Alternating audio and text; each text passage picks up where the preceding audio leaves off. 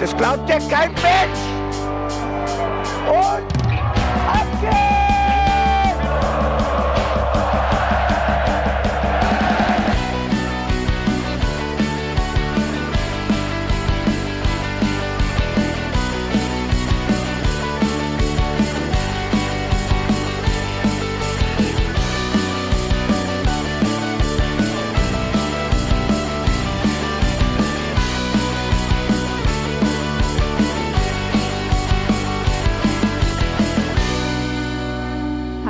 herzlich willkommen zum Hinterhofsänger-Talk. Wir sind für euch am Start, wenn es heißt, Mainz 05 hat am Wochenende mal wieder verloren. Diesmal gegen Bayern 04 Leverkusen.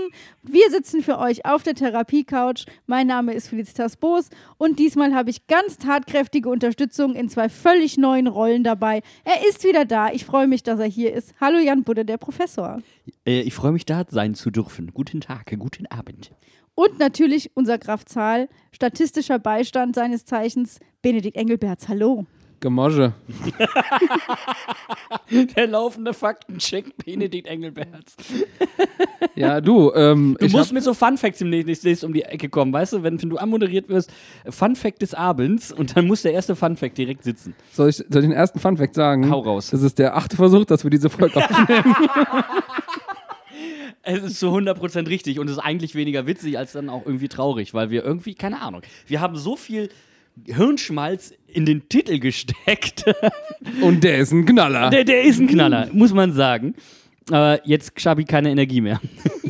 Ich habe überlegt, ob wir für diesen Titel einen Disclaimer vor die Folge machen sollten, so nach dem Motto, keine Sorge, wir sind konstruktiv unterwegs und es spiegelt nicht so ganz wider, was wir in diesem Podcast besprechen würden. Weil wenn ich sage, Schabi kein Bock und dann 50 Minuten rede, Mehr. das kommt ja irgendwie nicht hin. Nämlich genau das. Wir, wir saßen ja irgendwann einfach nur noch und ich habe einfach nur noch Sätze in den Raum geworfen mit Ich habe vorne dran. Also dann, äh, ich, Xabi keinen Plan, Xabi keine Ich Offensive. habe mir in die Hose gemacht. Schabi nichts gesehen. Das war ja der, war ja der Ursprungsgedanke. Und dann kam Xabi keinen Bock, weil ich einfach keine Lust mehr hatte. Und der Bene guckt mich an. Mehr. Ah, ich hab, jetzt hab ich mir den Nacken verzogen. Und damit war es entschieden. Und wir sitzen jetzt hier und haben tatsächlich heute mal ein bisschen was anderes vor mit euch. Aber bevor es soweit ist, müssen wir erstmal darüber reden, dass ja wieder bei wunderschönem Spätsommerwetter ein Spiel im Stadion anstand und dass wir zu dritt einfach mal wieder auf dem Marktfrühstück waren und dann zusammen ins Stadion gegangen sind. Ich habe so vermisst. Es ist wirklich schon ewig her. Ich, das ist ja auch mein erster Stadionbesuch überhaupt gewesen dieses, äh, für diese Saison. Ähm, also ich glaube, wir waren im, im Mai, April oder so, waren wir das letzte Mal zusammen im Stadion und auch zusammen auf dem Markt vorher. War es nicht ein Testspiel? War da, waren wir da auf dem Markt vorher? Ich glaube nicht. Aber das war doch das letzte Mal, dass wir zusammen im Stadion waren. Das kann, nicht? das ist richtig. Ja. Das ist richtig. Deswegen. Aber gefühlt ist immer Markt vorher. Ja, gut, aber ich meine, irgendein Testspiel ist halt nicht ein In Bundesliga. irgendeinen Shoppe werden wir schon getrunken haben vorher. Das ist richtig, das ist richtig. Nee, aber ich fand auch cool, wie wir zusammengefunden haben, weil wir sind ja eigentlich getrennt voneinander auf dem Markt gewesen und Ja. sind einfach über den Haufen gelaufen und dann sind wir zusammen ins Stadion gegangen. Das war einfach schön. fußballerische Anziehungskraft, die da gewirkt hat auf uns, ja. Aber wobei, man erkennt auch deine Kappen einfach immer direkt, das ist so ein bisschen wie so eine Warnbarke mitten in der Menge. Ah, Bene, da, da gehe ich hin. Aber ich liebe das ja auch einfach, diese Stimmung vorm Heimspiel, wenn du auf den Markt gehst und du siehst die Leute im Trikot mit den Fahnen. Wir haben auch wieder Aufkleber verteilt. Also ich, ich habe da, ich finde das einfach immer cool, weil ehrlich gesagt war meine Stimmung vor dem Spiel sehr mau, weil wir haben ja auch letzte Woche im Podcast drüber geredet. Die Erwartungshaltung gegenüber diesem Spiel war ja nicht besonders hoch. Und dann kam aber die PK von Bo am Donnerstag und es war seit langem mal wieder eine PK, die ich mir in voller Länge angeguckt habe. Und ich dachte so, mein Gott, antwortet der aus, also ausufernd für seine Verhältnisse äh, tief und konstruktiv auf die Fragen. Vielleicht ändert sich ja was am Samstag. Konstruktiv ist das Stichwort. Das war ja fast schon dänisches Gelaber. Also der wird jetzt, der wird in seinem Heimatland jetzt als Quatschkopf abgetan. Wie war das? Moin, moin, sagen nur Schwätzer oder was? Weiß ich nicht, was sagt man das? Ja, ja, moin, moin, sagen, sagen Schwätzer. Echte Nordkörper sagen nur moin. Ach so, ach so, okay, gut, weil ein Moin ist schon ein Moin zu viel. Absolut. Nee, was ich eigentlich sagen wollte, äh, nochmal ganz kurz auf den Markt zurückzukommen. Ich finde es cool, dass sich mittlerweile auch rumgesprochen hat für Auswärtsfans, dass der Markt eine attraktive Sache ist vorm Spiel. Und es waren so viele Leverkusener schon. Ich war um 12 Uhr oder so auf dem Markt, da war der komplette Marktplatz voll mit Leverkusenern auch. Also waren richtig viele da. Freut mich wirklich, dass man auch so ein Zusammensein vorm Spiel hat, auch mit den gegnerischen Fans. Finde ich total gut, weil es ist halt diese, diese zwei Aspekte, Gastfreundschaft und Weinhauptstadt von Deutschland. Ähm, das geht nicht anders. Also das gehört einfach zu Mainz wieder rein und das ist einfach Pflichtprogramm. Und ich kann jeder, jeden Leverkusener verstehen, der sagt, ich fahre den Rhein runter, wenn die Mannschaft gerade so ein Fußball spielt und du triffst auf den Tabellenletzten. Es ist schönes Wetter und da gibt es guten Wein. Ich wäre auch wirklich nur für Xabi Alonso ins Stadion gekommen. Also der, der Mann ist ja hochgradig kompetent, lässt tollen Fußball spielen und sieht dabei noch gut aus. Ich frage mich, was kann der nicht? Das war für mich das Totschlagargument zu sagen, ich gehe. Ja. Weil e- egal was ich sehe, ihn sehe ich auf jeden Fall. Jetzt weiß ich, wie, wie die Folge eigentlich hätte heißen müssen. Xabi gesehen. Ah, ja, nein, der Name steht leider schon fest, Janni. Ja, tut mir leid. Aber ähm, wo du die PK vom Spiel ansprichst, ähm, da habe ich eben äh, auch noch so einen Gedanken gehabt. Er hat ja auch wirklich äh, Schaka und Schabi an sich und das Spiel, wie sie spielen, richtig krass detailliert beschrieben. Äh, hat auch Schabi so als besten Bundesligaspieler äh, quasi Äh, nochmal hervorgehoben. Du meinst jetzt Trainer, Xabi als Trainer. Äh, Schaka, Entschuldigung. Schabi, Ja. Schaka, das sind zu viele X für mich. ja, eine Mannschaft mit X. War wohl nix. Ja, ähm, ja nee, und äh, da, da dachte ich mir schon so, ach krass, okay, also anscheinend die Analyse war ja wohl wirklich intensiv vorm Spiel und vielleicht hat sich ja wirklich was geändert. Was mir vor allen Dingen gefallen hat, ist, wir haben es gerade schon mal gesagt, Konstruktivität und wie er auch über die eigene Mannschaft gesprochen hat. Äh, Josh, wenn du das hörst, mach weiter so. Also wie er die Spieler gelobt hat, vereinzelt, Ja. klar adressiert, ähm, wie er nicht in Sarkasmus gefallen ist, wie er nicht zynisch wurde zwischendrin. Du hast äh, hin und wieder das Gefühl gehabt, wenn du ihm in die Augen guckst, so jetzt könnte ich einen raushauen, ich tue es aber nicht. Fand mal, das sagt schon der, der Schalk im Nacken und er hat nur so, nein, nein, nein, du bleibst heute heute, nicht. zu Hause. Heute nicht. Heute bin ich der nette Bo. Ich fand es sehr, sehr angenehm. Es war äh, unheimlich konstruktiv, unheimlich bereichernd. Das hat dazu beigetragen, dass ich im Gegensatz zu dir nämlich auf einmal Bock auf das Spiel hatte. Weil ich mir dachte, was, was gibt's denn hier zu verlieren? Du hast mich falsch verstanden. Die PK hat dafür gesorgt, dass ich Lust so. auf das Spiel hatte. Ah, weil ich wirklich auch der Meinung war, ich bin, da gehe da voll mit. Ich habe ähm, das erste Mal wieder die PK gesehen, wo ich sage, ich kriege Eindrücke des Trainers, die ich unter der Woche sonst gar nicht bekomme, Ja. auch nicht über andere Medien oder irgendwas oder generell. Und das waren für mich einfach Infos, auch jetzt hier für den Podcast, wo ich sage, da nehme ich echt viel draus mit. Es war ein Mehrwert, absolut. Das ist dann und wann mal richtig cool und auch mal richtig lustig und auch irgendwo lässig. Aber dann und wann wünscht man sich so ein bisschen interpretatorische Tiefe. Äh, Und wenn die dann emotional auch gegeben ist, wo du gemerkt hast, ey, das ist etwas, das berührt mich und das ist etwas, finde ich toll und äh, das, da muss er aber weiter dran arbeiten. Weißt du, das war eine Bandbreite, äh, mit der ich sehr, sehr viel anfangen konnte, die mir persönlich als Fan unheimlich viel gegeben hat. Ja, und ich fand auch, wie er auf die Frage zu den Verletzungen eingegangen Ja. ist. Also Ja. es war ja einfach, du hast gemerkt, er gibt, er gibt sich wirklich Mühe, dass da was bei rumkommt. Und bei mir ist was bei rumgekommen. Ich hatte dann Lust aufs Stadion und ja, da haben wir dann gesehen, was dann passiert. Bei mir tatsächlich, ähm, also jetzt nicht, nicht auf die PK bezogen, aber das Gefühl vom Spiel war, glaube ich, schon lange nicht mehr so schlecht wie diese Woche. Ähm, also ich meine jetzt auch in den, in den vergangenen Wochen, wo ich das Spiel nur remote gucken konnte, ähm, boah, ich habe einen richtige, richtigen Kloß im Hals gehabt, als ich an das Spiel gedacht habe, weil ich wirklich dachte, okay, scheiße, wir kriegen jetzt heute voll dermaßen auf die Fresse. Aber weißt du, das, das stört mich gar nicht. Auf die Fresse kriegen stört mich so einfach gar nicht. Das Einzige, was ich will, ist, dass ich eine Entwicklung sehe. Also, dass da irgendwie ein größerer Plan im Hintergrund läuft, wo man sagt, okay, das ist Teil des Ganzen. Deswegen ist egal, wenn ich hier auf die Fresse bekomme. Und gegen Leverkusen kann man auch mal gut auf die Fresse Natürlich, bekommen. natürlich. Gerade gegen das Leverkusen von Xabi Alonso kann man sehr gut mal auf die Fresse bekommen. Deswegen ähm, die Emotionen, vielleicht einfach, weil du zu wenig Kurve, du hattest Kurvenentzug. Und vielleicht äh, fehlte dir auch so ein bisschen dieser Vibe zu sagen, scheißegal, wir sind Mainz 05. Wir haben es ja auch gesagt, je, je länger man auf dem W-Block verweilt, desto weniger Emotionen empfindet man bei dem, was man da sieht. Ist ja, ist ja einfach so. Mir ging es jetzt die Woche auch so, ich habe mit einem Kollegen gesprochen, der sagte, ey, ich freue mich immer, wenn Mainz im Moment spielt, weil die sind für mich eine sichere Bank zum Tippen. Ja, toll, danke. Das kannst du richtig knicken. Boah, da hat einer, da hat einer, habe ich äh, auf, auf Twitter gesehen, 97 Cent, weil irgendwie noch Ab, Abzüge kamen oder so, so die Gebühren, äh, auf drei Spiele gewettet, unter anderem Mainz, und hat am Ende 2K rausbekommen.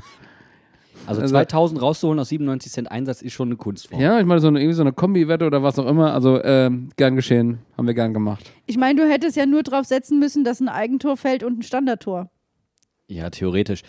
Aber was ich so unfassbar faszinierend finde an diesem ganzen Spiel ist, dass es mich komplett ratlos zurücklässt. Ja, all over the place, gell? Weil, pass auf, weil wir haben auf die Fresse gekriegt. So, rein vom Ergebnis her haben wir auf die Fresse gekriegt. Und ich habe mir dann nach fünf Minuten, wo ich mich richtig aufgeregt habe im Stadion, gedacht so, sag mal, Budde, hast du irgendwas anderes erwartet? Rein jetzt vom Ergebnis her. Nein. Hast du aber vom Inhalt her was anderes bekommen? Ja. Worüber darfst du dich jetzt gerade aufregen?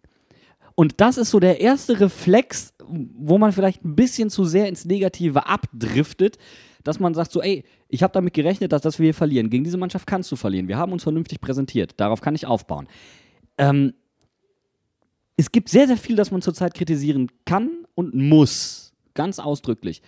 Aber ob ich mich nach, dem, nach diesem Spiel aufregen muss, ist eine andere Frage. Aber da ging es mir zum Beispiel komplett anders. Weil ich habe die ersten zehn Minuten gesehen und war so, das habe ich letzte Woche auch gesehen. Das ist dieser erste Ansturm nach Anpfiff und dann kam das Eigentor und dann war es bei mir für 90 Minuten vorbei. Ich habe da wirklich nur noch gestanden und gedacht, warum tue ich mir das an, warum bin ich hier hochgefahren? Ich habe es auch nicht geschafft, mich in der Halbzeit, Halbzeit em- emotional irgendwie wieder hochzuziehen, sondern ich habe da wirklich hinter euch beiden gestanden, ihr habt diskutiert, ich habe geguckt, dachte, da kann nichts draus werden. Und lustigerweise, und darüber mö- möchte ich nämlich heute mit euch reden, ist dieses Gefühl heute komplett weg.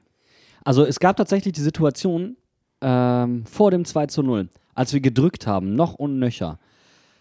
Und falls ihr euch erinnert, ich habe mich bei Leon auch entschuldigt, aber ähm, Leon war in dem Moment so, wir hatten eine Druckphase, es waren Eckbälle und ähm, in dem Moment kochte auch wieder so ein bisschen die Stimmung hoch. Irgendwie war vorher nichts da. Also da kam auch wenig vom Platz, dass ähm, die Kurve angestachelt hatte. In diesem Moment entstand eine Druckphase. Karim animierte so ein klein wenig. Und Leon dreht sich zu mir um und will in dem Moment irgendwie mit mir reden. Und mir ist komplett die Hutschnur geplatzt, weil ich mir dachte, Junge, begreifst du gerade nicht, was das hier für eine wichtige spielentscheidende Situation ist? Jetzt ist gerade der Moment, wo wir Vollgas geben müssen, weil wenn jetzt das Tor fällt, drehen wir dieses Spiel und dann werden wir dieses Spiel gewinnen. Und das ist etwas, was ich vielleicht doch, ähm, das machen wir jetzt sonst nicht so häufig, aber ein bisschen kritisieren muss. Mir hat so ein bisschen das Feingefühl in der Kurve gefühlt, äh, ge äh, gefehlt zum Spiel. Das war da. Da war eine riesige Möglichkeit, da auch als Publikum wirklich Einfluss zu nehmen. Und da hat mir vielleicht an der einen oder anderen Stelle von den Rängen auch ein bisschen die Bereitschaft gefehlt zu sagen, so, Alter, Alter, jetzt. Wobei ich eigentlich in der Phase, bevor das 2-0 gefallen ist, da fand ich schon, dass wir dann nach der Halbzeit uns enorm gesteigert hatten. Absolut, ja. Zu einem Punkt, wo ich dachte, okay, jetzt sind wir wieder auf, auf dem Level, wo wir eigentlich hinwollen. Genau, aber trotzdem, da haben mir noch so die letzten paar Prozent so, als, Ich habe aber mich dabei ertappt, dass ich dabei war, zu sagen, ich gehöre zu den Schu Zuschauern, die es jetzt nicht einsehen, die Mannschaft anzufeuern. Die es jetzt irgendwie nicht einsehen, jetzt noch Gas zu geben. Wie gesagt, das war ein sehr 90 Minuten lang geprägtes Gefühl bei mir. Aber ich habe mir da auch Gedanken drüber gemacht und es kommt auch meiner Meinung nach daher, dass ich sage, ich habe als Fan keine Möglichkeit, unter der Woche gegen diese Schönrednerei von Christian Heidel und Martin Schmidt anzugehen. ja. Und ich stelle mich jetzt, ich, ich sehe ein Spiel, wo ich subjektiv betrachtet erstmal keine Veränderung wahrnehme. Und dann sehe ich es irgendwo nicht ein, auch wenn die es überhaupt nicht verdient haben, überhaupt nicht, die Mannschaft anzufeuern.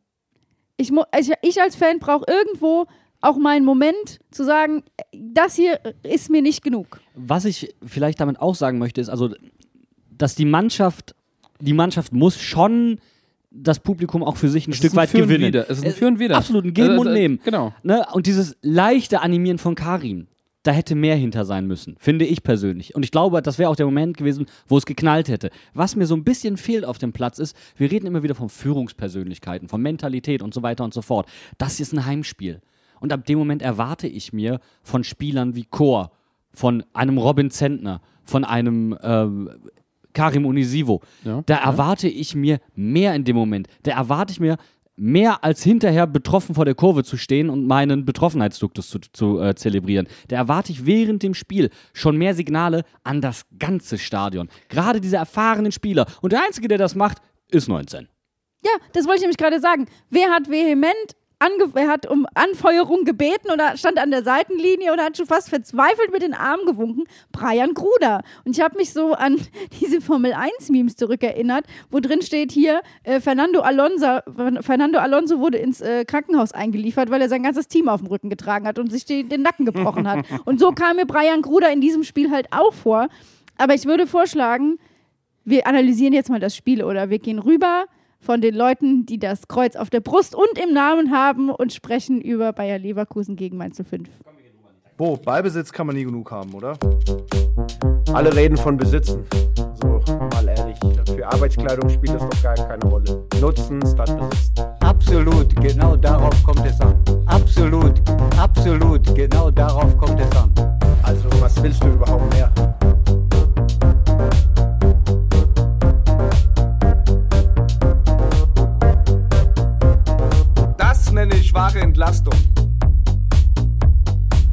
Das nenne ich wahre Entlastung. Dann lasst uns doch über Besitzen und Nutzen sprechen. Sprechen wir über die Chancen, die wir besessen haben und die wir vielleicht nicht genutzt haben und wie das auf der Leverkusener Seite aussah. Wir gucken sportlich auf das Heimspiel unseres ersten FSV Mainz 05 und zuerst gucken wir wie immer auf die Startelf. Und da hat mich eine Sache ganz besonders gefreut. Brian Kruder durfte von Beginn an ran. Das war auch irgendwo überfällig, finde ich. Also es gibt nicht ein schlechtes Spiel von Brian in dieser Saison. Es gab nicht ein schlechtes Spiel in der Vorbereitung von Brian. Bisher gab es eigentlich gar keinen Grund, dass Brian nicht die ganze Zeit in der Startelf gestanden hat. Und er hat es bei diesem Heimspiel, wir haben es vorhin einmal kurz angesprochen, absolut bewiesen. Er hat diese Mannschaft emotional, aber auch spielerisch getragen. Und das mit 19 Jahren in einer Art und Weise, und er ist ja eigentlich nicht, sondern es ist ja eigentlich Nelly Viper derjenige, der den großen Hype abbekommt. Ähm, aber wie, wie eiskalt und cool er das macht. Straßenfußballer par excellence und trotzdem jemand, der sich nicht umstumpen lässt und wo selbst, man hat den Respekt von Granit Xhaka gegenüber Brian Gruder gespürt. Und das Ja? fand ich, äh, der, der wird ein Schönspieler, würde der umtreten. Und das ist Brian nicht. Brian ist kein Schönspieler. Mir hat alles an diesem Auftritt von Brian gefallen.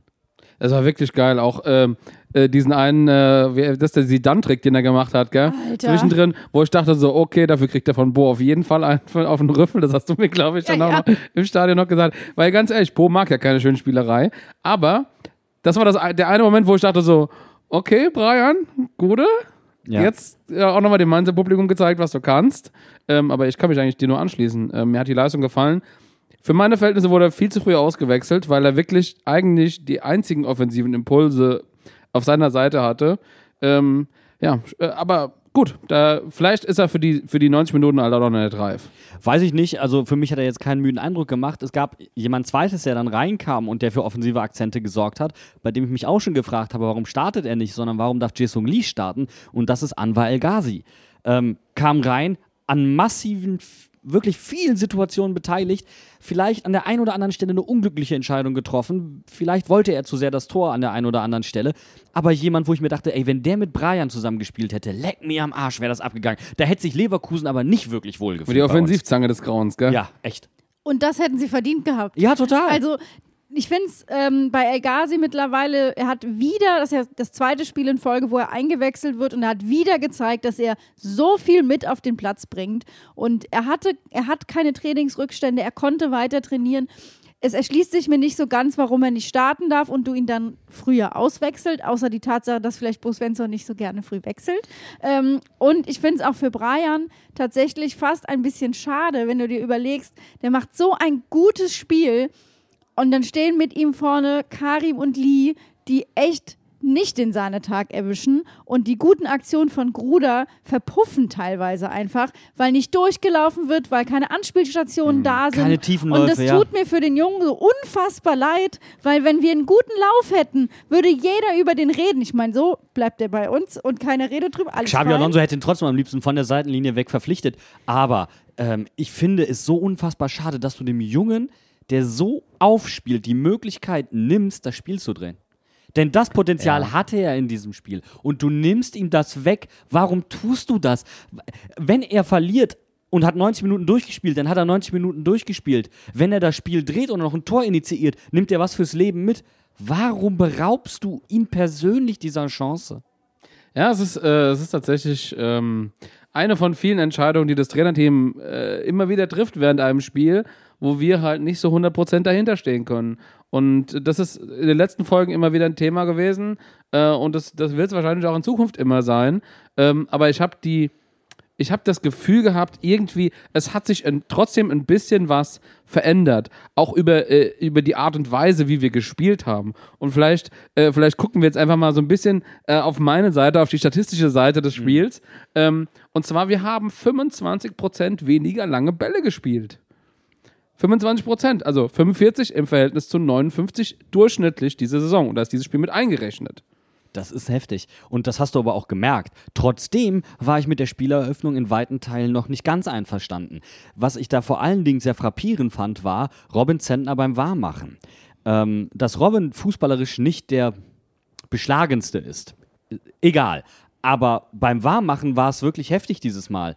Wo auch irgendwann Batzi, du hast es wirklich Er gemerkt, war der wärmste Spieler. weil der nämlich nur Bälle holen war. Ohne Scheiß. Das war wirklich wild. Aber er hat, und das fand ich auch cool, er hat Robin immer wieder aufgemuntert. Er hat von der Mittellinie aus ähm, Impulse gesetzt, so, hey, super, der Ball kam jetzt an. Der Ball kam jetzt Jeder an. siebte Ball. Wow. Hast du es sehr gut gemacht. Ja, alles, alles gut. Wo, worauf ich hinaus möchte, ist ähm, eine der frühesten Situationen äh, in diesem Spiel. Leverkusen beginnt sich durchzukombinieren. Und das ist für mich eine der, eine der Schlüsselszenen. Und Eddie, der für mich eigentlich ein sehr gutes Spiel gemacht hat, antizipiert einen Pass in die Tiefe, fängt den ab. Der Pass hat sehr viel Druck, er kann ihn nicht zu 100% kontrollieren, sieht der Leverkusener, drückt ihn in die Zone 14 und forciert den Ballverlust. Er spielt den Ball mit der Hacke perfekt auf Leo Barrero. Der spielt den Ball zurück in den Lauf von Cassie. Der lässt klatschen auf Zentner, der keinen Gegnerdruck hat und der das Ding flach, flach in die Zone 14 zurückpölt äh, ist das äh, Schaka? oder Hofmann, wem auch immer, mitten in den Fuß. Und dann entsteht die Situation, dass Leo Barrero ihn faulen muss und wir haben die erste brandgefährliche Freistoßsituation für Grimaldo.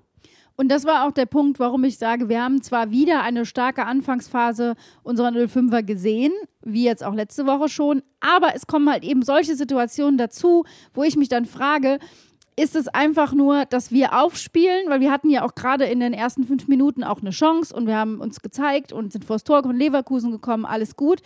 Aber im Prinzip muss der Gegner gerade nichts anderes machen, als sich das anzugucken und zu warten, dass genau so was passiert. Wir haben es mit dem Tennis, Unforced Errors. Das, was Robin Zentner da gemacht hat, war genau das. Was mir erstmal gefällt, ist, dass die Mannschaft dann füreinander einsteht. Leo bügelt den Fehler aus. Er muss ihn zwar faulen, aber er bügelt den Fehler aus. Im Endeffekt passiert in der Situation dann nichts weiter. Es wird erst später schwerwiegen, weil Grimaldo darfst du die Situation nur einmal bieten und nicht zweimal. Und das hast du eigentlich in der Saison schon gegen die Bayern gesehen. Trotzdem, was mich so ein bisschen gestört hat, um bei der Spieleröffnung zu bleiben, war, dass wir den Weg häufig auf die Flügel gefunden haben. Ich meine jetzt gar nicht mal in der Hälfte von Leverkusen, sondern bei uns. Und da begrenzt du dich halt irgendwo selbst. Und klar schaffst du damit Platz auf der ballfernen Seite, also auf der anderen Seite vom Spielfeld, weil Leverkusen natürlich ranpresst. Aber da hat mir an der einen oder anderen Stelle die Sicherheit gefehlt. Aber das will ich gar nicht kritisieren, weil der Mut und die Bereitschaft, diese Spielidee umzusetzen, die habe ich gesehen. Und ich habe auch am Anfang Sicherheit im Passspiel in vielen Situationen gesehen. Und gerade Cassie, Fernandes und auch Da Costa haben mir in der Hinsicht wirklich gut gefallen in den ersten Minuten. Wenn du gerade sagst, Sicherheit im Passspiel, wir hatten eine 7% bessere Passquote als in der kompletten Saison bisher. Wir hatten diesmal 82% anstatt 75%. Also, ja, es ist tatsächlich einfach äh, ein bisschen besser drauf geachtet worden. Ich glaube, vielleicht auch generell der Fokus mehr auf Pässen gewesen, äh, um natürlich auch so in die Offensive zu kommen. Wobei ich dazu auch sagen muss, gerade in der zweiten Halbzeit hatten wir die Situation, Leverkusen macht einfach gar nichts und wir schieben uns quasi an der Mittellinie den Ball hin und her, wo ich dann auch sagte, da, da polieren wir jetzt gerade die Passstatistik wirklich auf. Ja, ist ja okay. Du holst dir Sicherheit vielleicht in dem Moment. Lass das für ein paar Minuten so sein. Das finde ich gar nicht so frappierend. Was natürlich auch die Passstatistik nach oben treibt, ist lange Bälle. Die Gewinnstatistik gewinnst du nicht unter Umständen, auch schon gar nicht mit dem ersten Kontakt. Das zieht dir das natürlich auch runter. Passstatistik kann auch niedrig sein, weil du sehr viel vertikal flach spielst, hohe Risikobereitschaft hast. Das kann dir auch die Passwerte runterziehen, aber das war nicht das Problem, das wir in den vergangenen Spielen hatten. Aber diese Bereitschaft, flach zu agieren, Karim war drin, nicht Ajork war drin, das hat dir schon gezeigt, man wollte hier eher vertikal flach in das Spiel rein eröffnen und deswegen dann auch vielleicht nicht ganz so leicht Leverkusen den Ball zu geben, weil man dann vielleicht auch die eigene Kompaktheit, also vertikal den Abstand zwischen Stürmer und letzter Reihe, sprich Innenverteidigern, dass der nicht zu groß wird. Denn wenn das passiert, dann würde Leverkusen das sofort ausnutzen und da kommt es auf Details an. Und leider, leider, leider ist Leverkusen momentan so brillant. Und du hast ja auch als Mainz 5-Fan eigentlich nur darauf gewartet, dass eine solche Situation kommt, dass Leverkusen zuschlägt, dass sie effektiv nach vorne gehen, obwohl sie, das sagt, hat Xavi Alonso ja selber nach dem Spiel gesagt, noch nie so effektiv waren wie in diesem Spiel gegen uns. Aber das Bittere ist einfach, dass wir als 05er quasi 18 Minuten lang echt dran sind und echt die Möglichkeit haben, was zu tun. Und dann schießen wir ein Eigentor. Wir haben vor anderthalb Jahren das letzte Mal ein Eigentor geschossen. Es ist so unfassbar bitter. Sepp Vandenberg hat mir wirklich leid getan. Und vielleicht müssen wir auf diese Situation einfach mal ganz im Detail drauf gucken. Und das ist das, was wir heute nämlich anders machen.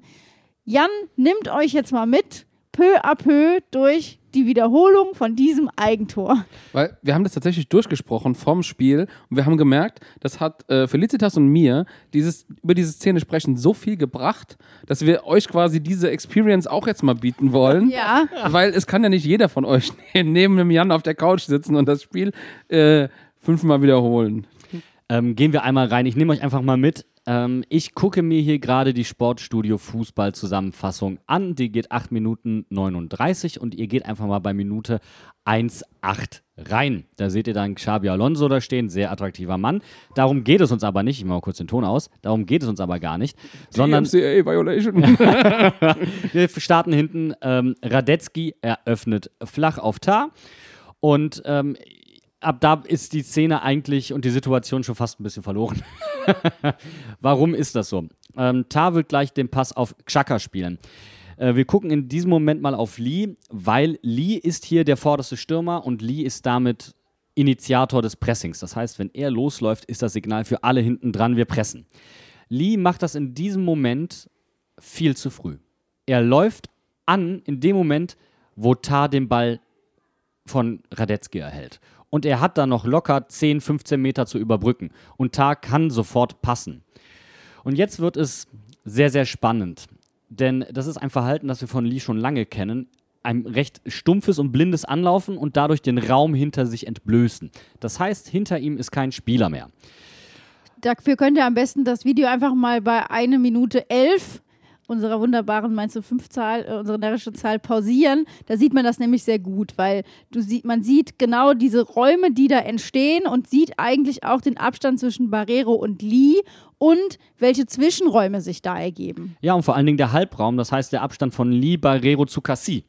Der außen gebunden wird. Ich weiß nicht, ob es Frimpong ist oder wer das ist oder ob das Kosonu ist. Ich glaube, es ist Kosonu. Ja, die stehen sehr, sehr breit. Und ähm, ab dem Moment, wo Xhaka der zentral bei Leverkusen am Mittelkreis steht, sieht, dass Lee lossprintet, setzen zwei Gedanken bei dem ein. Das eine ist, alles klar, Barrero kommt oder Chor kommt oder wer auch immer. In dem Fall Aus dem Mittelfeld, genau. aus dem Mittelfeld und wird mich pressen. Trotzdem bietet er sich an, er geht auf Tar aktiv zu und ab dem Moment guckt mal bitte, was Xhaka macht. Xhaka scannt den Raum dreimal. Bevor er den Ball bekommt, guckt er dreimal zu Barrero.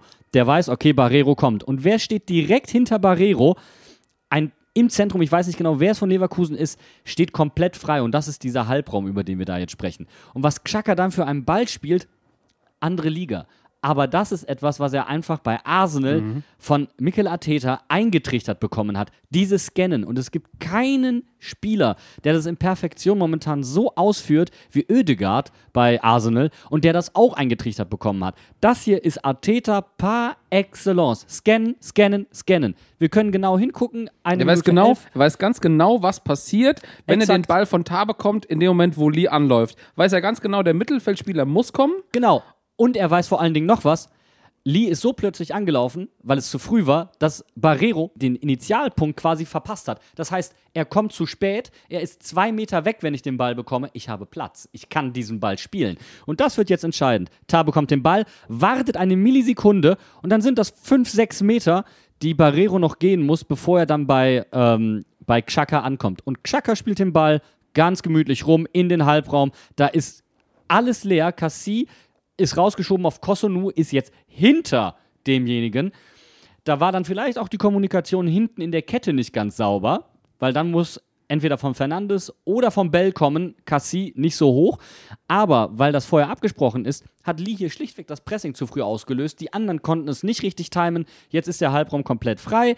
Zack, ein Ball in die Tiefe. Frimpong ist auf Außen durch, Ball ins Zentrum. Und was dann halt bei Vandenberg passiert, das passiert. Das, da kannst du dem Jungen keinen kein, äh, keinen Vorwurf machen. Nur, der Fehler ist einfach schon bei Lee vorne passiert. Genau, und Sepp Vandenberg, wenn er da nicht hingeht, hinter ihm steht Boniface, dann macht er den rein. Also, das war eine ausgemachte Sache. Und ich finde gerade der Moment zu sagen, wann und wie läuft Lee an und gibt den anderen das Signal, jetzt pressen. Und du siehst es sofort. Er läuft los. Barrero merkt es eine Sekunde zu spät, Cassie merkt es eine Sekunde zu spät und dadurch entstehen diese Räume und der Pass von Chaka, wenn man sich das anguckt und mitzählt, sind einfach fünf Mainzer, die damit überspielt sind.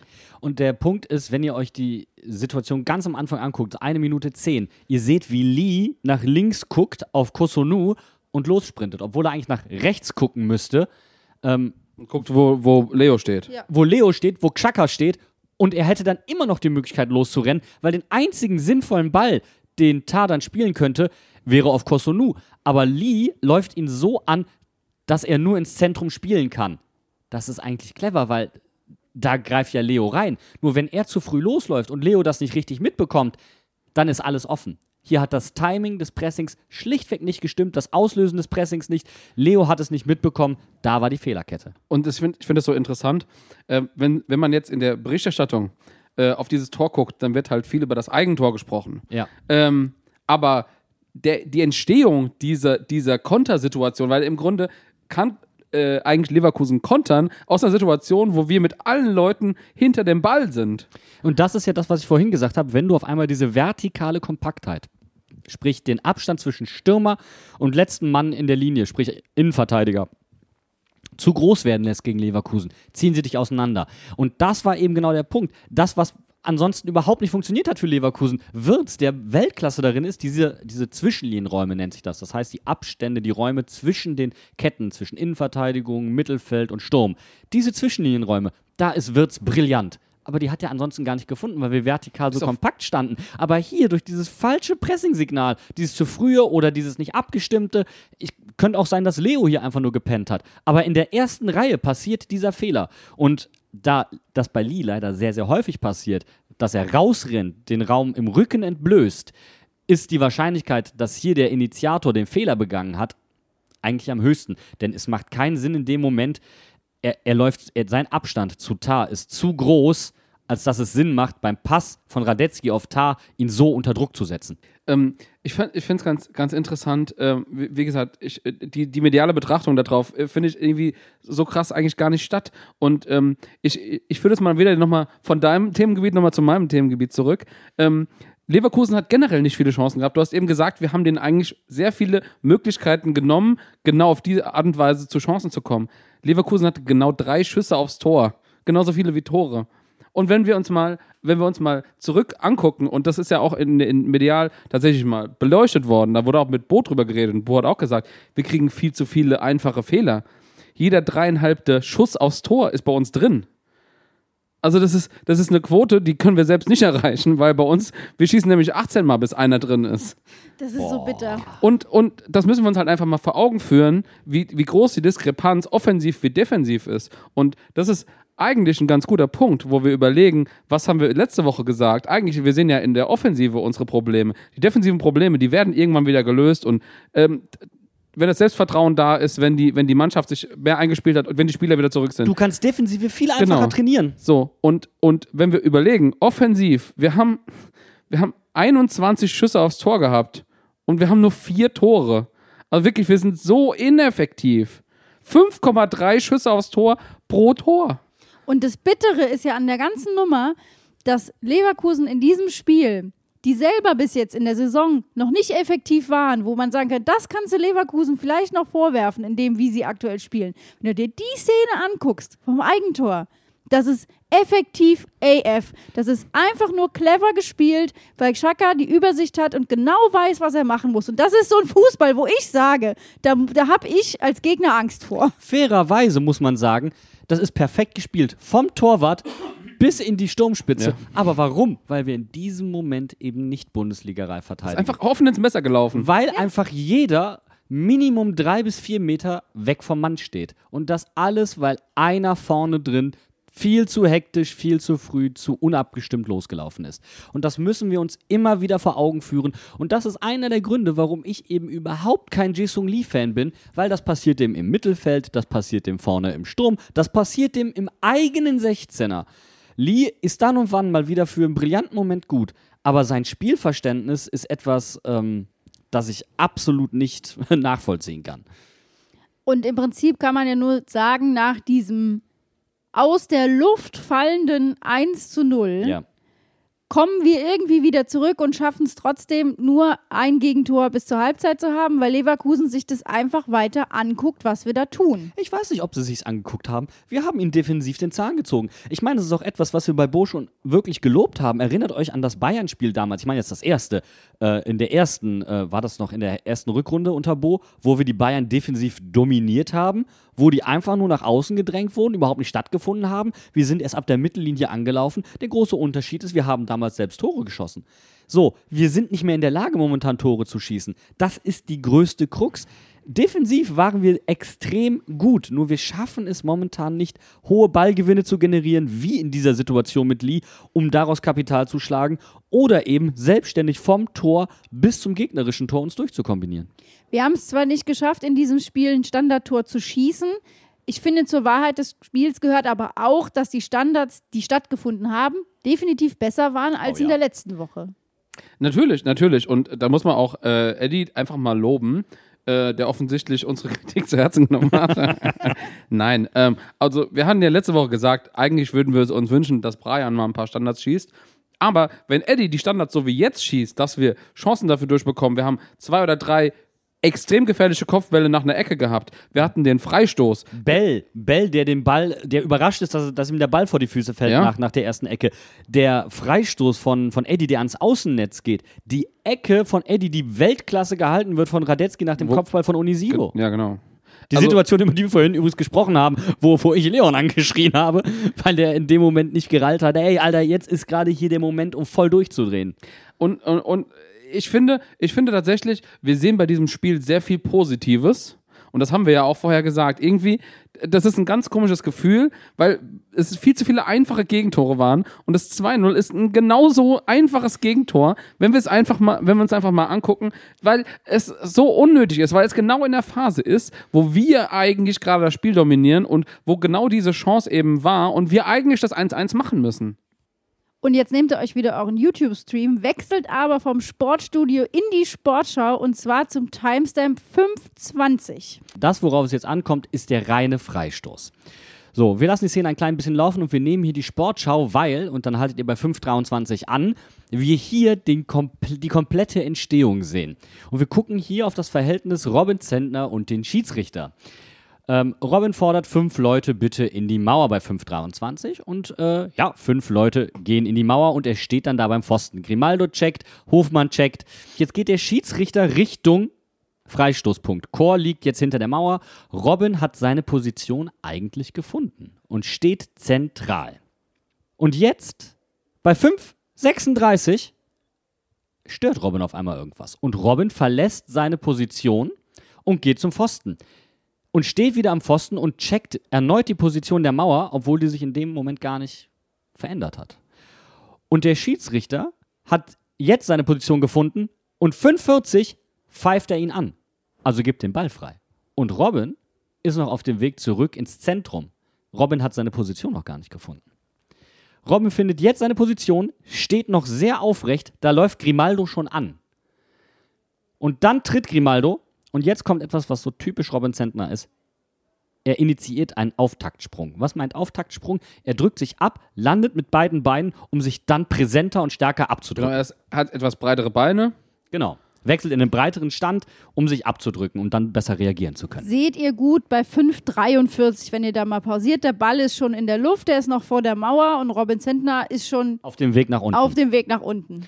So, wir sind immer noch bei 5,43. Ihr könnt es ja auch in langsamen Frames abspielen. Der Ball ist inzwischen über die Mauer drüber, ist inzwischen auf Höhe der Fünferlinie und Robin ist noch nicht abgesprungen. Robin hat sein Gewicht verlagert auf den rechten Fuß, auf das rechte Bein, was auch richtig ist. Das ist der, das ist der Abdruck, den muss er hier machen. Mit dem gewinnt er sowohl die Weite als auch die Höhe.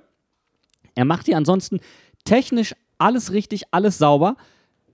Aber dieser Weg vom Pfosten zurück, dieses nicht richtig stehen, dann in den Abdruck erst gehen, also dann in den Auftaktsprung gehen, keinen sauberen, keinen sauberen Absprung haben, kosten ihm diese paar Zentimeter, weswegen er nicht an den Ball kommt. Denn der Freistoß, so schön er geschossen ist, ist nicht sonderlich platziert. Vor allem, wenn wir uns die ursprüngliche Situation angucken, Robbins steht mittig im Tor. Eigentlich eine Situation, von der aus er, ein, Ort, von dem aus er an den Ball ohne Probleme kommen kann. Haltet mal bei 5,54 an, da haben wir nämlich die Hintertorperspektive. Jetzt steht er, da läuft Grimaldo an. Der läuft schon. Grimaldo tritt und da seht ihr die Auftaktbewegung. Und das ist auch etwas, was nicht sauber ist. Zum einen diesen Auftaktsprung würde ich als Torwart generell vermeiden. Du hast keinen optimalen Abdruck und Robin nimmt, das seht ihr in der Situation auch, die Hände hinter den Körper. Das führt dazu, dass die Hände einen längeren Weg zum Ball haben. Das heißt, bei geraden Schüssen zum Beispiel aufs Tor kriegst du die Hände nicht schnell genug hoch. Deswegen Auftaktsprung sehe ich kritisch, ganz generell. Und was ihr jetzt dann seht, ist, Robin landet in einem weiten Sprung und er kriegt nicht direkt den Abdruck sauber hin, sondern er muss seinen rechten Fuß leicht korrigieren. Dadurch verzögert sich sein Absprung nochmal. Das ist halt dem Auftaktsprung geschuldet. Und dann kommt er nicht ganz ran. Es sind Millimeter, es sind Details, die hier entscheiden. Aber ihr seht auch klipp und klar, der Ball hat einen halben Meter zur Latte und einen halben Meter zum Pfosten. Übermäßig platziert ist der nicht. Weil wir müssen nicht darüber reden, dass das ein wunderschönes Tor ist Auf und dass Fall. ein wunderschöner Freistoß Ja. ist. Aber wie gesagt, der ist, der fällt zwar, wenn man das, also wir haben es ja gesehen im Stadion, wir standen ja in der Kurve und von uns aus sah das, es war, es lag in der Luft, dass dieser blöde Freistoß einfach reingeht. und es ist halt wirklich aus der Perspektive, ist der einfach reingefallen. Aber im Endeffekt ist es genau wie du sagst, wenn man sich fast überlegt, wie so eine Torwand aussieht. Das oben, das, das, das Eck, da geht er rein. Und Ja. es ist genau ein Quadrat, es ist genau links und oben genau gleich viel Abstand. Und Robin Zentner ist noch mit den Fingerspitzen dran. Genau. Das heißt, wenn du irgendwie die Chance hast, theoretisch aus deiner Bewegung mehr Zentimeter rauszuholen, dann hätte er den auch halten können. Und das wäre überragend gewesen. Ich finde es tatsächlich äh, eine interessante Perspektive, die wir jetzt noch gar nicht gesagt haben. Ähm, wenn Grimaldo das sieht und er guckt ja auf das Tor, wenn er sieht, Robin hat die Position noch nicht gefunden, es ist schon angepfiffen, ich darf schon schießen, ist er ein so erfahrener und ein so guter Freistoßschütze, dass er sowas auch ausnutzen kann. Ich erwarte aber von einem langjährigen Bundesliga-Torwart, dass ihm das nicht passiert, dass er nochmal zum Pfosten geht, zurückläuft, dann schon angepfiffen ist und er seine Position noch nicht gefunden hat. Das, das darf ihm tatsächlich nicht Natürlich. passieren. Aber Natürlich, das sind aber- die Details, auf die es momentan ankommt. Also das sind diese wenigen Zentimeter. Wir reden hier von zwei, drei Zentimeter. Das ist die Positionierung, das ist der Auftaktsprung, dass es nicht ganz reicht, dass er nur mit dem Mittelfinger drankommt, ihn aber nicht rausgekitzelt kriegt, weil die Qualität dafür hat er. Aber er kriegt es momentan genauso wenig auf den Rasen, wie eben davor Lee das Pressing nicht genau stimmt und weswegen Barrero dann einen halben Meter zu spät kommt. Das sind die Details, die Leverkusen in diesem Spiel gereicht haben.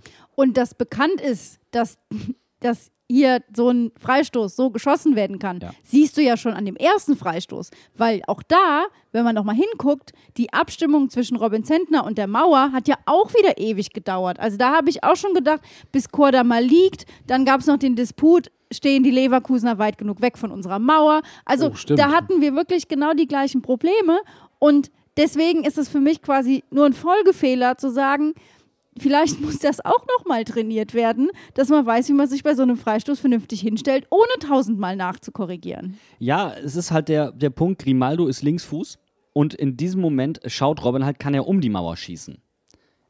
Das ist aber in dem Kontext gar nicht mal so wichtig. Also das ist der viel größere Kunstschuss, als einfach drüber zu schießen. Genauso ist es der viel größere Kunstschuss, unter der Mauer durchzuschießen. Also dieses, wir legen uns jetzt alle mal hinter die Mauer, okay, funktioniert jetzt halt, ist ein Trend, irgendwann hört ja auch wieder auf. Der ist gut geschossen, der Freistoß, keine Frage. Aber Robin hat so Dinge auch schon gehalten und das ist kein Freistoß, der unmöglich ist zu halten. Wie gesagt, gerade aus der Position, aus der er eigentlich startet. Und für ihn ist es insofern nochmal bitter, weil Sascha von der Keeper-Analyse hat es vor dem Spieltag nochmal getwittert. Die deutschen Torhüter sehen aktuell in der Bundesliga nicht besonders gut aus, auch wenn Finn sich jetzt ein bisschen besser auszeichnen konnte äh, an diesem Spieltag. Aber Robin Zentner ist derjenige, der mit 36 Prozent Abwehrquote die mieseste Ausbeute als Torhüter hat.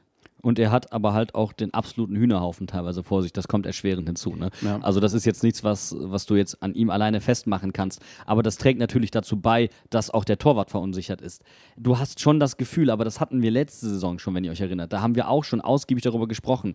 Die Kommunikation und die Abstimmung und das Wohlbefinden zwischen Kette und Robin, das ist nicht zu 100% gegeben. Und das trägt auch dazu bei, dass da ein gewisses Unsicherheitsgefühl sowohl in der Spieleröffnung als auch im Verteidigen ist. Wir hatten es dieses Spiel halt auch wieder, dass Abstimmungen zwischen der Kette und Robin insofern nicht funktioniert hatten, als es bei der Rückwärtsbewegung darum ging, wer geht an den Ball und Danny da Costa und Robin Zentner rasseln ineinander. Ja. Robin äh, fällt hin und ich glaube, er geht mit dem Knie auf den Ball und rutscht da irgendwie runter.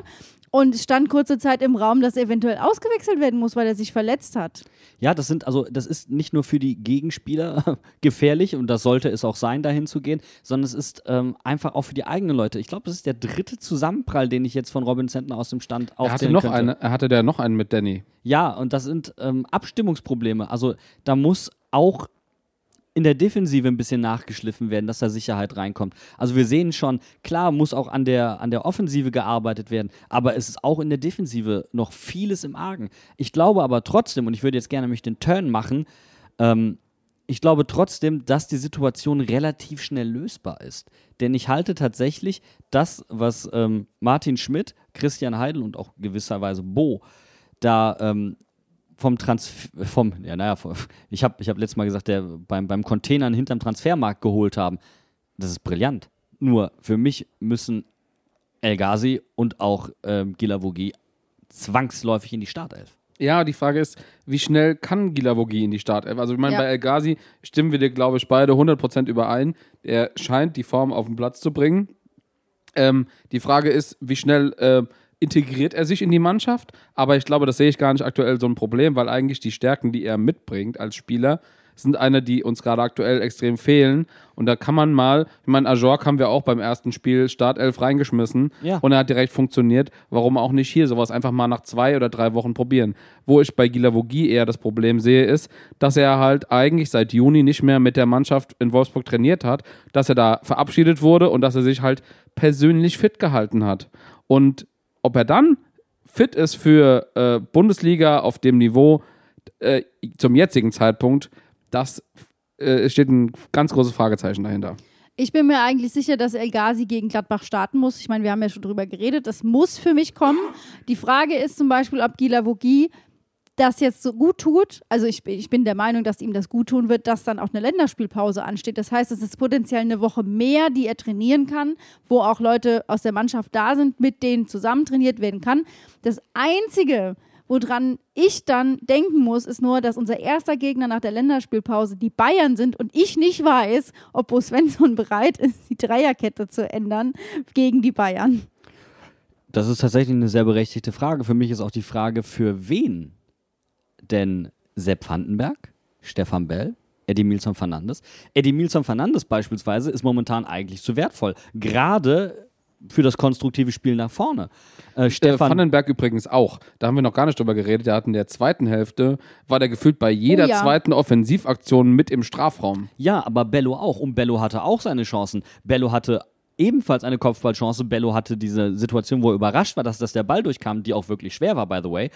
Also Bello hatte sich ja auch gefangen. Bellos Leistungen in den vergangenen Wochen waren abgrundtief schlecht. Da gibt es auch nichts drum herum zu reden. Dieses Spiel habe ich von ihm jetzt keinen offensichtlichen Fehler gesehen. Aber was jetzt hinzukommt, da können wir mal kurz aufs, auf das äh, 0 zu 3 dann schauen, ist, es patzen ja andere Spieler, die sonst überhaupt nicht patzen. Und in dem Fall ist es Dominik Kor. Ja. Ja. Das ist eine Freistoßsituation für uns an der Mittellinie. Eddie ist geistesgegenwärtig, spielt Chor den Ball und der stoppt den zu kurz. So, dass das kein direkter Ball für Eddie ist. Das ist kein Pass, das ist kein Stopp, das ist nichts. Ja, eigentlich, eigentlich stoppt er ihn sogar zu weit. Ja. Also, äh, genau, der Ball liegt irgendwo im Niemandsland. Keiner fühlt sich zugehörig und dann kann der, äh, äh, wer, wer war es, der frisch eingewechselt, äh, kann dazwischen sprinten und schon sind die Leverkusener genau da, wo sie hinwollen, im Konterspiel. Genau. Die, die, es ist nicht sortiert, wir waren eigentlich auf dem Weg nach vorne, wir müssen zurück. Und was mir dann überhaupt nicht reingeht, und ich liebe Dominik Kor, der bleibt stehen, probiert einen Foul zu, zu, äh, zu ziehen, bleibt stehen und lamentiert. Und das geht mir überhaupt nicht rein. Nee, also gerade vor allem, wenn du so zwei unglückliche Tore bekommst. Ich meine, wie gesagt, Elfmeter und Standard und dann so ein Standardtor. Passiert. Aber das auch noch Hofmann, der gerade irgendwie alles trifft und gefühlt jetzt, ich glaube, das dritte Pflichtspiel in Folge getroffen hat, sein fünfter Saisontreffer war das, Er dass ist der dann auch noch einen Spiel, reinmacht. an jedem Spiel hat er eine direkte Torbeteiligung.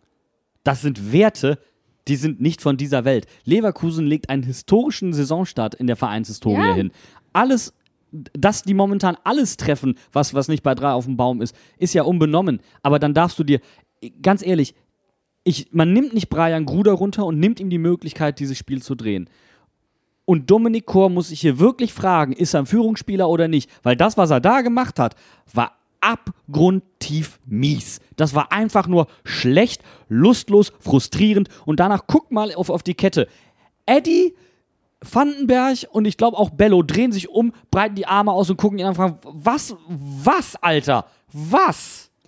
Und du hast es gerade schon genau richtig gesagt, was bei mir nämlich dazu geführt hat, nach diesem Spiel, obwohl ich so unfassbar frustriert war, während ich dieses Spiel geguckt habe und alles scheiße fand und überhaupt keine Lust hatte. Trotzdem sitze ich jetzt am Montag hier und sage, wir haben es geschafft, dass Leverkusen aus wirklich, wir hatten es ja auch hinterher, 0,8 Expected Goals, ein 3-0 macht, natürlich gnadenlos effektiv ist, aber dass wir eigentlich ein viel besseres Spiel gezeigt haben als in der Woche davor. Und wenn man sich die Fakten anguckt, Leverkusen hat 16 Punkte. Das ist absoluter Vereinsrekord in deren Vereinshistorie. Die haben 20 Tore bis jetzt geschossen. Da die waren wir schon mal besser. gerade alles in Grund und Boden.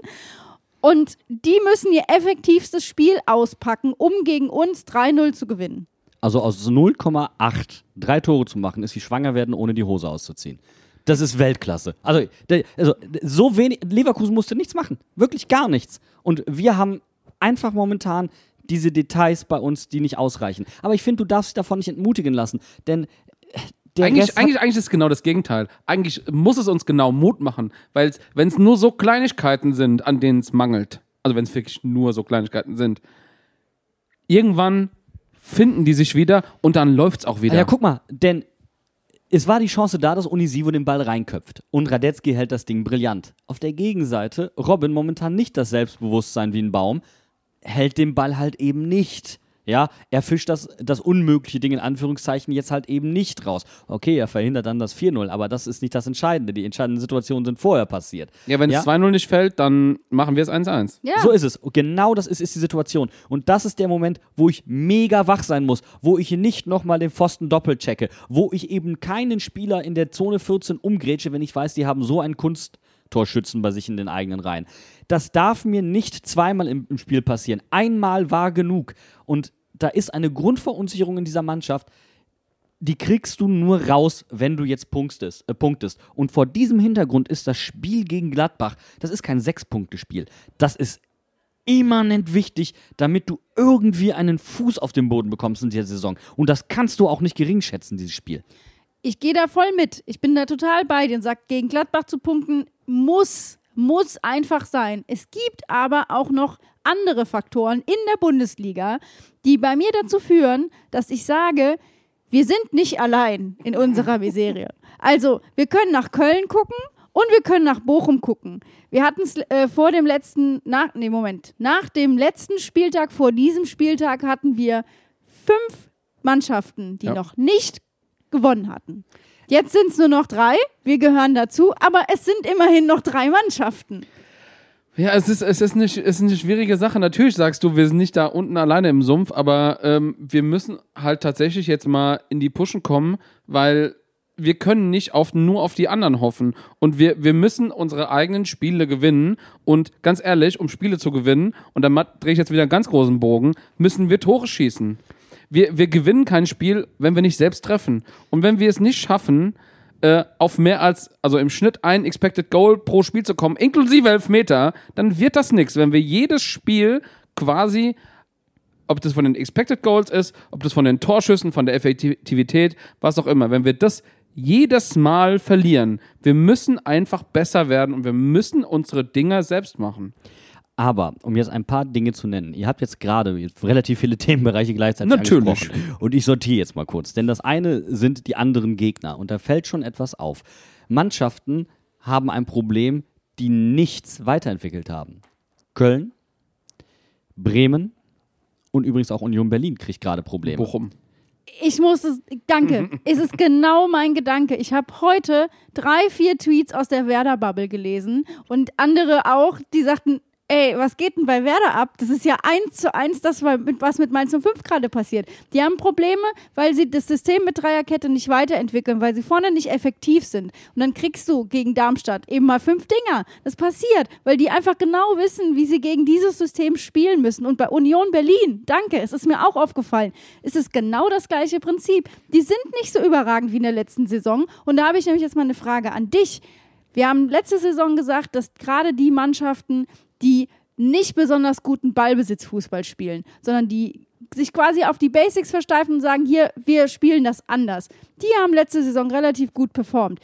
Jetzt haben wir nach der WM in Katar, kamen die Mannschaften zurück, die Ballbesitz spielen, die besser waren. Und das sind die Mannschaften, die wir jetzt gerade in der Liga ganz oben sehen. Und alle anderen haben ein Riesenproblem, weil sie da nicht mithalten können. Das ist genau das.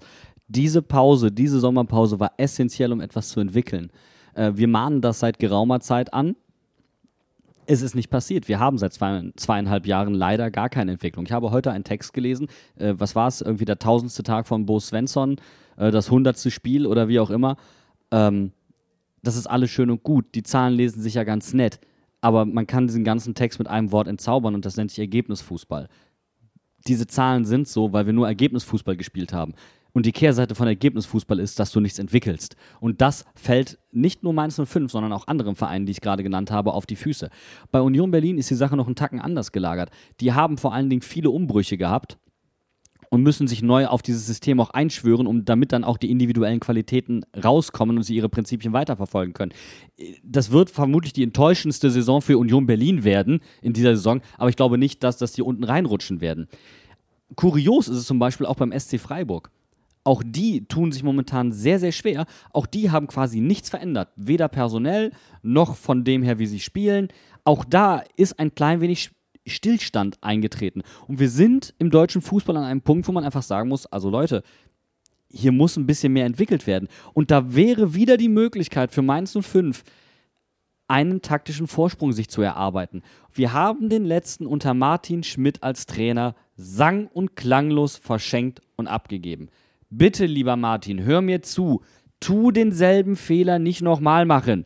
Tu es nicht. Nicht noch als Sportdirektor. Denn ganz ehrlich, denn wenn wir hier nicht die Kehrtwende einleiten, sehe ich es kommen, dass Bus Svensson uns da verlässt, wo er uns vorher abgeholt hat.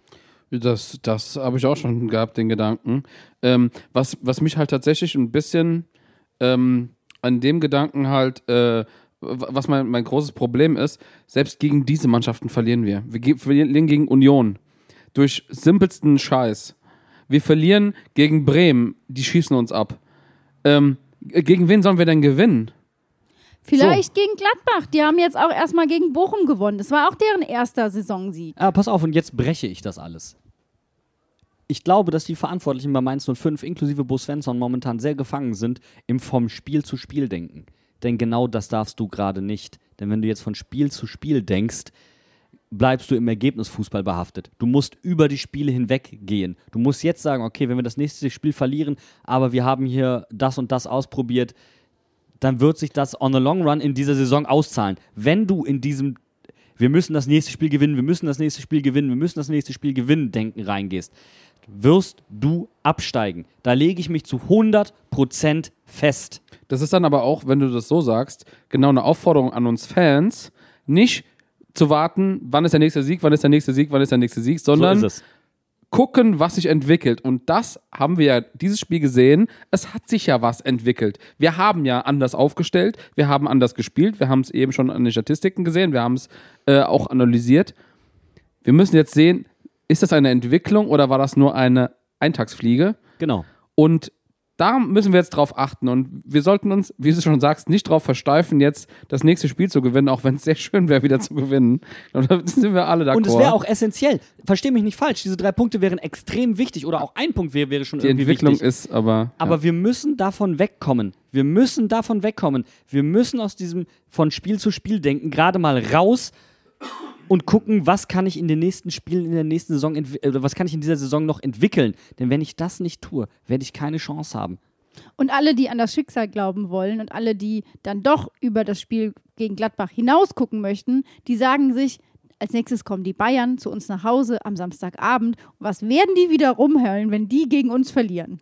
Und ganz ehrlich, wenn wir einfach sagen, die Serie hat gegen Bayern begonnen, warum soll sie nicht auch gegen Bayern enden? Und ich meine, war es nicht so, dass die bisherige längste ähm, Sieglos-Serie von Mainz 05 unter Jürgen Klopp damals gegen Darmstadt anfing und gegen Darmstadt aufhörte? Nee, die hat gegen Bochum aufgehört. Achso, aber dann hat sie gegen Bochum angefangen und gegen Bochum aufgehört. So war es dann. Und das ist ja eigentlich wieder eine schöne Parallelität, die man ausnutzen könnte und sagt, okay, komm, dann Ich finde das super, weil im Endeffekt sind jetzt alle Türen offen, außer für ein Unentschieden. Dann davon können wir uns gar nichts kaufen. Das wollen wir auf keinen Fall. Aber das bedeutet im Prinzip, entweder sind wir mega happy, dass wir drei Punkte haben, denken aber nicht nur an die drei Punkte, sondern über das Spiel hinaus.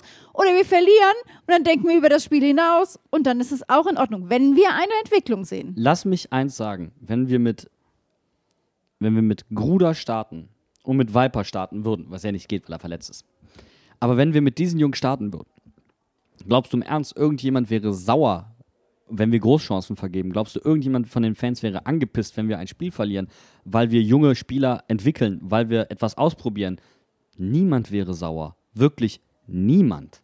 Und gleichzeitig kannst du aber auch nicht erwarten, dass die als Puffer damit reingesetzt werden, um quasi den, eine, eine Leistung, die die Mannschaft nicht erbringt, abzufedern. Also wir haben schon mal darüber gesprochen, dass auch ein Spieler wie Lee, der einfach wirklich ein länger, jetzt schon länger in der Bundesliga ist und der einfach auch Erfahrung hat, dass der auch mal in der Lage sein muss, Führungsqualitäten zu beweisen. Aber das habe ich ja vorhin gesagt. Deswegen ist für mich zum Beispiel Gila Wugi so wichtig, weil Ja. das ist, Ja. das ist Ja. ein geborener Leader. So, deswegen ist er für mich so unfassbar wichtig auf dem Platz. Weil egal, auch wenn Bello sich zurzeit reinhängt, für mich verkörpert er momentan keinen Führungsspieler in dem Sinne, dass er die anderen mitnimmt. So, Auch leistungsmäßig. auch leistungsmäßig, noch Ja. nicht nach einem guten Spiel jetzt, seit gefühlt neun Monaten. Mm, nicht so. Ja, aber das trifft halt eigentlich auf alle anderen zu. Das trifft auf Chor zu, das trifft auf Zentner zu, das, tritt, äh, äh, das trifft vorne auf Karim Onisivo zu. Auf Leo. Auf Leo trifft es in Teilen auch zu. Ähm, und dann lass doch jetzt die Wilden ran. Lass El Ghazi ran, lass Brian Gruda dran, lass Gilavogi dran, lass die ihren Zauber wirken. Wirklich, das ist das, was wir jetzt gerade brauchen. Etwas, was unbekümmert, was erfahren ist, was Spaß am Leben hat und was uns irgendwie aus dieser Tristesse so ein klein wenig rausholt. Ein bisschen zaubern unterm Flutlicht. Das wäre doch alles, was wir wollen. Oder Freitagabend ist doch statistisch gesehen, Herr Kraftzahl, auch eigentlich unsere Zeit, oder? Freitagabend haben wir sehr lange, glaube ich, kein Spiel mehr verloren. Äh, außer das eine irgendwann mal. Aber äh, ich, eine das ist die vagste Statistik, die ich jemals in den Raum geworfen habe. Aber das mit Nee, den Faktenchecks müssen, müssen wir nochmal üben bei Ja, Ihnen. gut, du hast mir natürlich jetzt eine Statistik hingeworfen, die ich gar, gar nicht recherchiert habe. Nee, also ich, äh, ich meine, statistisch gesehen haben wir freitagsabends häufig sehr gut ausgesehen. Das ist doch dann mal ein super Zeitpunkt, um wieder gut auszusehen, würde ich sagen. Aber we weißt du, wer noch gut aussieht?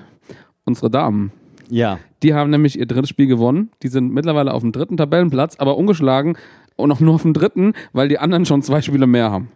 Und weißt du, wer genauso gut aussieht? Die U19. Oh ja. Also- Alter. Die, wobei man fairerweise sagen muss, die überperformen ein klein wenig.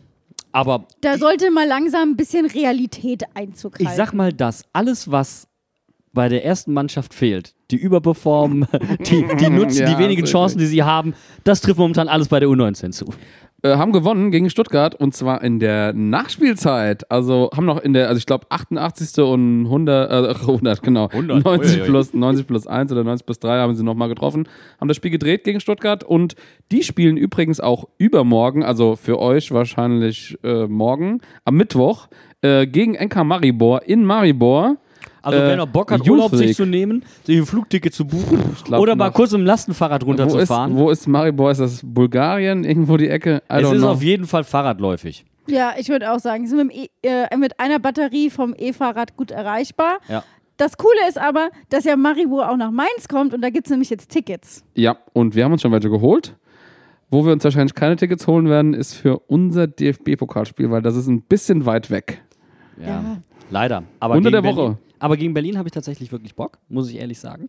Und ich habe ja so eine ganz, die ganz böse Befürchtung, wir werden, wir werden keine gute Saison spielen, aber einen tollen DFB-Pokal. Und ich glaube, bei Mainz 05 gibt es eine neue Regel. Du kannst nicht beides haben. Entweder schönes Trikot oder schönen Fußball. Das habe ich auch gedacht. Ich habe es ohne Mist vorhin gedacht so.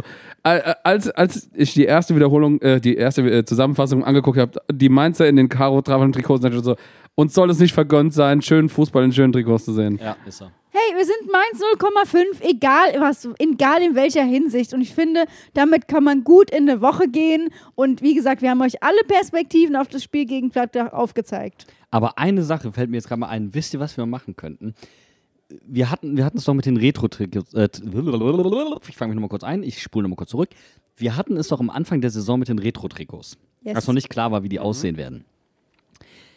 Was haltet ihr davon? Äh, was haltet ihr von schönen Männern in schönen Retro-Trikots, dass wir sagen, welcher Spieler ist für euch dieses Retro-Trikot bei Mainz 05? Und wenn ich dieses Trikot sehe, dann denke ich an diesen Spieler, meinst du? oder an dieses Spiel oder an diesen Mainz 05-Moment oder sollen wir das mal machen? Ich finde es super, weil wir müssen die goldenen Momente wieder hochholen. So, das müssen wir. Wir müssen das Retro-Trikot neu beleben. Das ist etwas zu sehr eingestaubt verkauft worden. Und jetzt muss ich doch noch mal einen Schlenker machen, weil wir müssen, ich will wieder Input von unserer Community. Und deswegen habe ich eine ganz wichtige Frage. Es gibt aktuell, beziehungsweise er ist fast schon wieder vorbei und es tut mir fast ein bisschen leid, aber es gibt auf TikTok gerade die berühmte Frage, wie oft denkst du an das Römische Reich? Und äh, erstaunlicherweise denken extrem viele männliche Amerikaner an das Römische Reich. Frag mich nicht warum. Wir Mainzer machen das ja jeden Tag, wir laufen ja quasi drauf. Ich will aber von euch wissen, was ist euer Mainz 05 römisches Reich? Wenn ich an Mainz 05 denke, woran denke ich dann? Und ich denke im ersten Moment an die Grätsche von Niki Tower. Also eigentlich relativ einfach zu beantworten. Niki Tower kann ich nachvollziehen, aber es ist Gaius Julius Klopp. Kloppus. Gaius Julius Kloppus. mit, seinem, mit seinem Sturmpartner Schwanzus Longus. Also ich, ich glaube, für mich, für mich ist es tatsächlich das Gefühl, zum Bruchweg zu gehen, auf das Spiel zu gehen. Also gar nicht so eine, so eine, so eine Person, sondern einfach so das sich auf das Heimspiel vorbereiten, im, im, im Fußballfieber zu sein und dann mit den Massen hinterher in, in den Bruchweg oder ins Stadion zu strömen. Fairerweise muss ich sagen, es ist bei mir etwas anderes. Es ist es erst geworden und es ist noch gar nicht so alt, aber wir hatten es heute schon in der Sendung. Für mich ist tatsächlich ein essentielles Gefühl, wenn ich an Mainz 05 denke, die Zusammenkunft auf dem Marktplatz, ob ich einen Schobbe trinke oder nicht, ob ich mir einen Käfken trinke oder nicht. Aber wir kommen da alle zusammen und es ist irgendwie, alle, die es heute nicht ins Stadion schaffen, das Stadion kommt für ein paar Stunden zu euch und zieht danach dann weiter. Der Fußballzirkus ist für ein paar Minuten auf dem Marktplatz. Das ist das, ähm, was ich wirklich sehr, sehr gerne mag. Weil es muss ja noch nicht mal ein Gefühl sein. Es kann auch ein Clip sein, den ihr euch immer wieder reinzieht. Was weiß ich, Kloppos Verabschiedung am Theaterplatz. Kunis Thomas- Kopfnuss, Kunis Kopfnuss. Ähm, Thomas Tuchel und Sean Parker. Also ist ja egal. Finn Damen Scorpion Kick gegen So. den VfB Stuttgart. Wir, wir haben die Frage gestellt. Schreibt uns euer Mainzer Römisches Reich in die Kommentare. Ähm, was ihr uns auch wissen lassen könnt, ähm, was haltet ihr denn davon, dieses Segment mit äh, einer Spielszene mal richtig im Detail mit unserem lieben Professor zu analysieren? Weil, wie gesagt, uns hat das e extrem geholfen. Ähm, lasst uns mal wissen, ob ihr folgen konntet, erstens. Und Ich zweitens, glaube- ob das, euch, äh, ob das euch was gebracht hat, ob ihr sowas so interessant findet, weil dann würden wir vielleicht sowas häufiger mal machen. Das Problem ist, glaube ich, halt auf jeden Fall, ähm, wir dürfen die Bilder halt nicht zeigen. Genau. Und die Animation dazu zu machen ist, äh, vielleicht kann, ich, ich setze mich das nächste Mal mit dem Klemmbrett hier hin und wir äh, machen ein Video für, für Insta oder vielleicht machen wir es mal beim Insta Live, aber ich weiß nicht, ob ich das so schnell aus der Lameng dann hinbekomme. Wir buchen dich mal bei Manuel Baum für ein TikTok-Praktikum. Oh ja, das machen wir. Ich finde, diese Idee lassen wir jetzt einfach mal so stehen. Wir machen jetzt Feierabend, trinken uns noch einen Schobbe, genießen morgen den freien Tag und dann sind wir ready für das Freitagsspiel gegen Gladbach. Und natürlich sind wir am folgenden Montag wieder für euch da. Wie es dann ausgeht, werden wir dann wissen. Das will ich jetzt noch nicht wissen. Aber es gibt natürlich auch wieder das Insta Live nach Gladbach. Stimmt, es ist ja Auswärtsspiel. Das heißt, ganz spät abends für alle, die noch wach sind, sprechen wir noch mal 15 Minuten übers Spiel. Oder muss ich mal gucken, vielleicht fahr ich dahin. Das ist sehr interessant. Dann gibt es Eindrücke von, vom, vom Spiel von dir halt. Genau. Und wir sagen dir, dass deine rosarote Brille gar nicht so angebracht war, weil wir es ganz anders vom W-Block ausgesehen haben. Schauen wir mal, was wird. Okay, ihr Lieben, was wird? Was wird? Was wird? Wir freuen uns. Ciao, Hillau. Bye, bye.